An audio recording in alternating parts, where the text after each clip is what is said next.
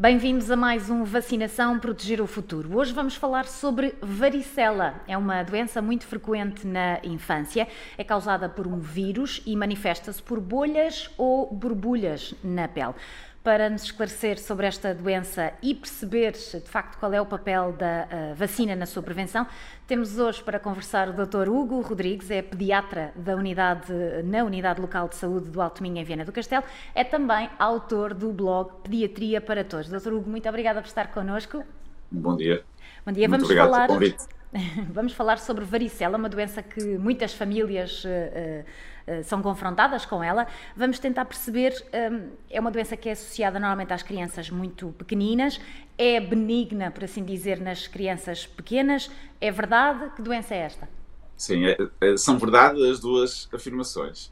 A primeira é que a varicela é muito típica da infância e há estudos internacionais e portugueses que demonstram que cerca de 90% dos casos acontecem até a adolescência e 95% acontecem até aos 18 anos, portanto, até à idade adulta. Portanto, é claramente uma, uma doença pediátrica e muito característica dos primeiros anos. É uma infecção eh, muito comum, como já vimos, é provocada por um vírus. Eh, a taxa de complicações existe, como existe para todas as infecções, mas é muito reduzida para crianças pequenas. E este é um aspecto muito importante, porque efetivamente são as que mais infectam e é bom que a maior parte delas eh, não tenham complicações e seja, como disse muito bem, uma doença tipicamente benigna. Não é isenta de riscos, eh, esses riscos existem para crianças pequenas, mas para além de existirem para crianças pequenas, e este é um dado muito importante, e que quando falamos das vacinas também vamos voltar a ele, uhum. é, o risco de complicações é bastante maior nos adolescentes e nos adultos. Daí nós temos que olhar para a varicela como, digamos, uma boa doença para os pequenos Exato. e uma má doença para os mais velhinhos. Claro. Sabemos que nos pequenos é muito incómoda porque há a questão Sim. das bolhas, das borbulhas, da comichão, etc. Sim. E mesmo a febre, que às vezes é alta e pode ser difícil de controlar porque as nossas armas terapêuticas para a febre não são exatamente uhum. iguais às das outras doenças, portanto causa algum desconforto, mas ficamos por aí na maior parte das vezes, felizmente. Claro. Nesse sentido, falando das crianças mais pequenas, que sim podem existir complicações, estamos a falar de que complicações, em que idades? Pronto, nós temos dois grandes grupos de complicações, podem surgir em qualquer idade, eh, como disse há pouco, são menos frequentes nas crianças pequenas e são mais frequentes a partir da adolescência, portanto, nos mais velhinhos. O primeiro grande grupo de, de, complicações, que é o mais frequente, tem a ver com o que nós chamamos de uma sobreinfecção de bacteriana. Ou seja, eh, a principal complicação são as borbulhinhas que existem na pele, que a criança, conforme coça, essas borbulhinhas fazem com que a pele não esteja íntegra e, portanto, as bactérias, os micro-organismos que nós temos naturalmente na pele podem entrar para uma zona mais profunda e provocar infecção uhum. local. Portanto, esta infecção da pele é a complicação mais frequente da varicela e é uma infecção relacionada com a presença dessas bactérias. Não especificamente com o vírus, mas a probabilidade de podermos ter aqui outros micróbios eh, a agir. Temos esta questão da infecção na pele, podemos ter infecções mais profundas e com maior gravidade, eh, podemos ter também uma subinfecção a nível pulmonar e dar uma pneumonia. Portanto, estas são assim as complicações não relacionadas com o vírus mais frequentes. Claro. Mas na verdade complicações... até são bastante fáceis, bastante fáceis entre aspas, não é? Há, toda uma parte de prevenção, de, de, cuidar bem da pele, da higiene. Exatamente. Para poder evitar, Desde logo, é? unhas, unhas curtinhas, mãos bem lavadas, e agora fala-se muitas mãos lavadas, espero Sim. que este hábito fique para a frente também. E, portanto, ter algum cuidado com desinfecção quando começam a surgir uh, alguns sinais de que aquelas lesões possam estar mais inflamadas. Portanto, temos efetivamente algumas armas para ajudar a prevenir. Uh, para além disso, tirando aquela infecção mais profunda, as outras nós tratamos relativamente bem e sem grandes problemas, o que também é, é simpático, digamos assim. Depois temos um outro grupo relacionado, de, de, complicações relacionado com o próprio vírus, que nos coloca mais questões, nomeadamente a possibilidade de atingimento cerebral ou do cerebelo, em que podemos ter aqui manifestações neurológicas e, e, e alterações neurológicas um pouco mais complicadas. A própria pneumonia pode também não estar relacionada com outros micro-organismos, ser uma ação direta do vírus, portanto aqui tem uma ambivalência, digamos assim. Mas eu diria que, a grosso modo, temos estes dois grandes grupos de complicações e, e é sobre eles que nós temos que estar aqui. Uhum. Já vamos falar sobre as vacinas, mas estivemos aqui a, a, explicar às pessoas que, de facto, a doença é benigna nas crianças, porque é que ela é tão, uh, ou pode ser agressiva, ou pode ser tão má nos adultos? Pois não se sabe muito bem o, o, porquê da taxa de complicações ser maior nos adolescentes e nos adultos. Eh, mas a verdade é que é assim e, portanto, eh, é, é, é uma realidade. Temos aqui outro aspecto que também temos que ter atenção, que tem a ver com as mulheres em idade fértil. Porque uhum. as mulheres em idade fértil que não tiveram varicela, se apanharem a varicela durante a gravidez, particularmente nas primeiras 20 semanas de gestação, podemos ter quadros muito graves para o bebê. Não tanto o risco para a mãe, mas muito graves para o bebê. Uh, para além disso, também a varicela que é apanhada 5 dias antes do parto ou 2 dias depois do parto, tem risco do recém-nascido poder ter formas graves de varicela. Portanto, eu diria que esta, este grupo de, das mulheres em idade fértil levanta-nos ainda mais questões, não só pelas próprias complicações que elas podem ter, mas também pelo risco de poder ter complicações de se engravidarem para o próprio bebê. Claro, já vamos falar, obviamente, dos grupos de risco. Um, estamos a falar de uma uh, doença cuja vacinação não está uh, incluída no Programa Nacional de Vacinação. Ainda assim, o Infarmed autoriza a administração dessa Sim. vacina e, com certeza, muitos médicos... indicações Exatamente. Uh, Porquê é que ela não está uh, e, e, de que forma é que os médicos a aconselham por não estar Sim. no programa? Aqui a grande, a grande questão tem a ver com o risco de complicações. Nós sabemos, como eu disse há pouco, que as, ah, os adolescentes adultos têm mais risco de complicações. Sabemos também que as pessoas com baixa das defesas imunocomprometidas também têm mais risco de complicações. E, portanto, são estes dois grandes grupos que nós temos que estar mais atentos como as complicações nas crianças são baixas, eh, a varicela deixa-nos um pouco mais tranquilos. Mas a grande questão que se prende com a vacinação até nem é tanto esta. O que nós sabemos, e a própria Organização Mundial de Saúde estabelece isto claramente, é que se nós pudermos prevenir de forma generalizada a varicela, ou seja, incluindo a vacina num Programa Nacional de Vacinação que nos permita uma cobertura vacinal superior a 80%, se nós conseguirmos ter uma vacinação praticamente universal da população, isto é benéfico. Uhum. Porque assim, sendo uma doença tão frequente, nós deixaríamos de ter a doença e as suas complicações associadas. Claro.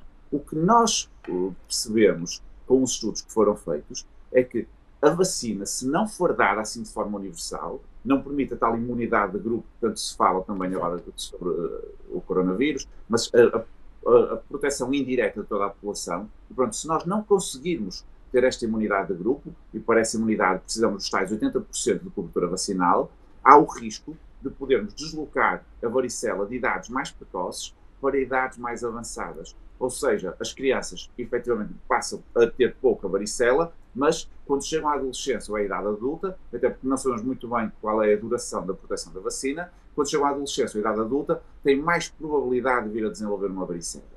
E como já falamos para trás, essa é uma idade em que tem mais risco de ter complicações, portanto, não é benéfico este tipo de proteção.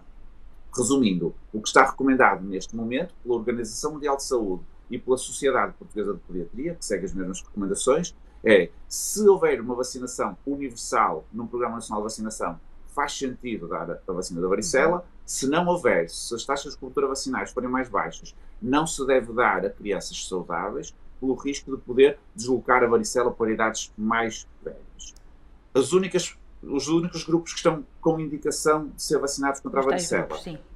sim, são os adolescentes que não tiveram história de varicela, atenção particularmente às raparigas, mas os rapazes também têm essa indicação.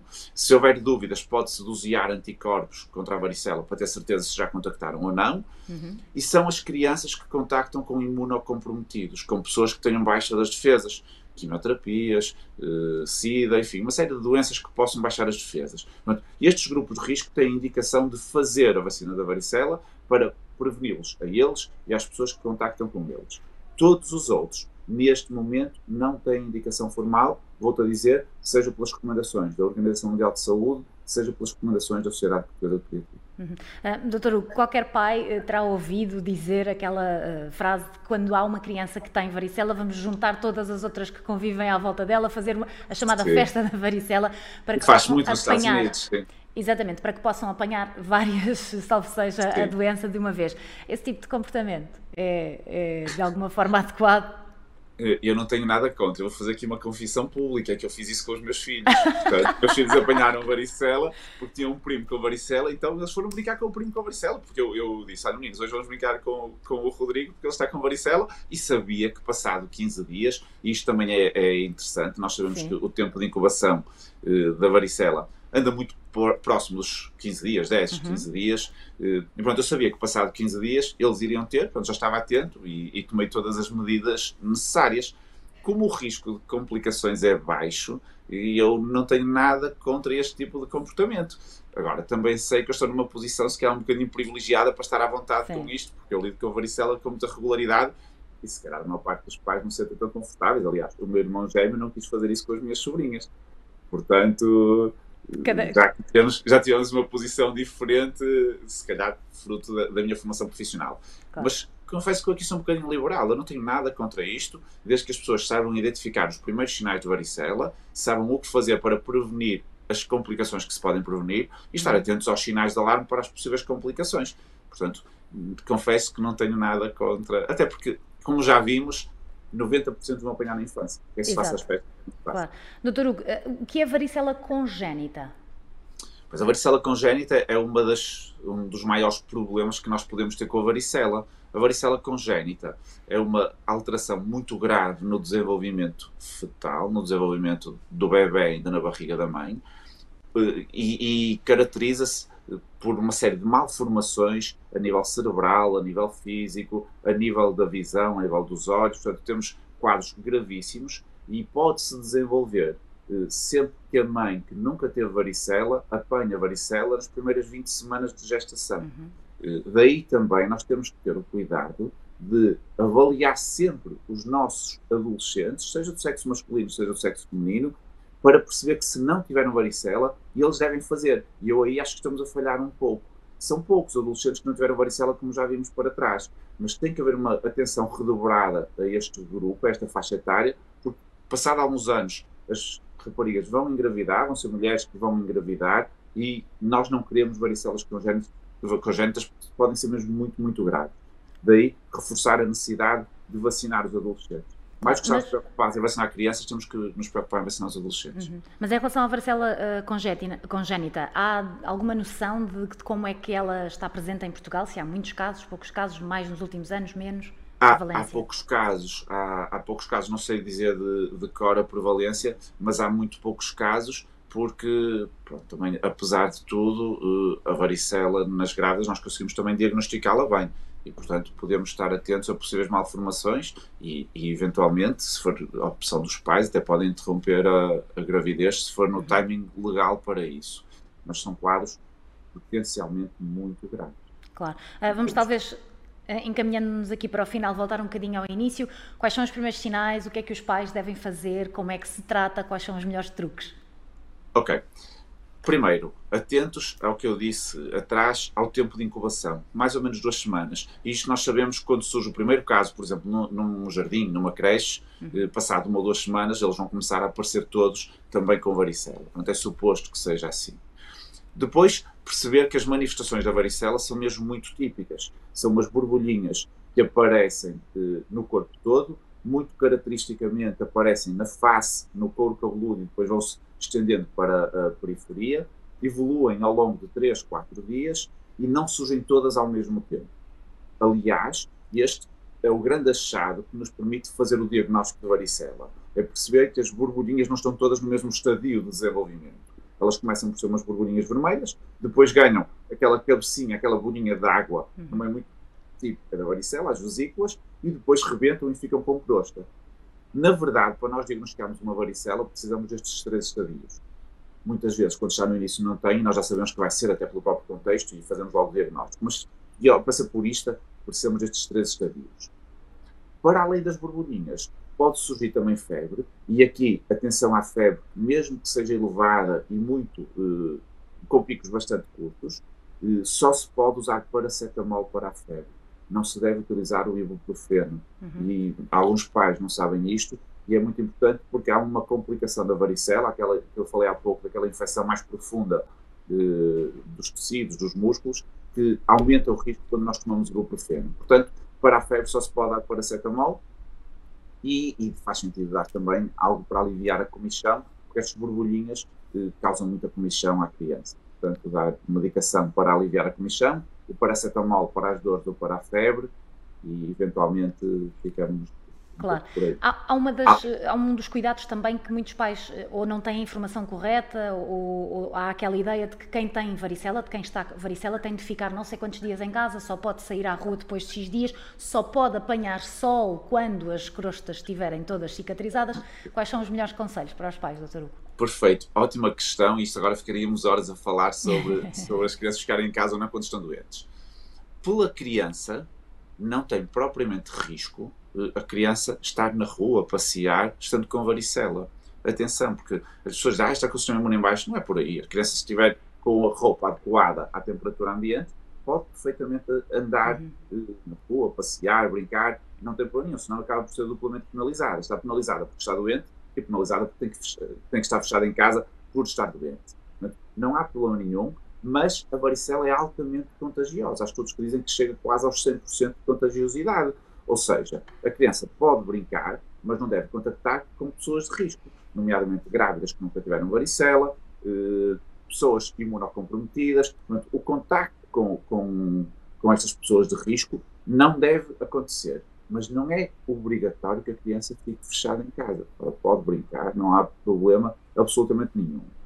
Relativamente ao sol, uhum. a verdade é que a nossa pele é uma barreira física para uma série de agressões, nomeadamente até para a própria radiação solar. Se nós temos estas borbulhinhas que rebentam, que ficam em crosta, se a criança apanhar sol enquanto a pele está assim mais sensível, mais lesada, pode ficar com mais marcas. É verdade. Portanto, se pudermos evitar logo naquela primeira fase é aconselhável, só quando a pele já estiver recomposta que faz sentido apanhar sol e deve-se utilizar sempre um bom protetor solar, de preferência um protetor solar mineral, mineral. que não seja absorvido pela pele e que revista a pele à sua superfície para impedir a entrada da radiação solar. Não é proibido andar cá fora, mas os cuidados com o sol são importantes. Claro. Já agora, porque estamos também nessa época, água do mar. O do mar não tem propriamente mal. Nós temos que perceber também que, que as manchinhas as borbulhinhas da varicela geralmente são profundas, afetam várias camadas da pele. Por isso é que as pessoas ficam com marcas as quando marcas. as crianças coçam e tiram as crostas. Como as crostas são profundas, nós ao tirarmos as crostas vamos fomentar o surgimento ali de uma cicatriz, de uma marca.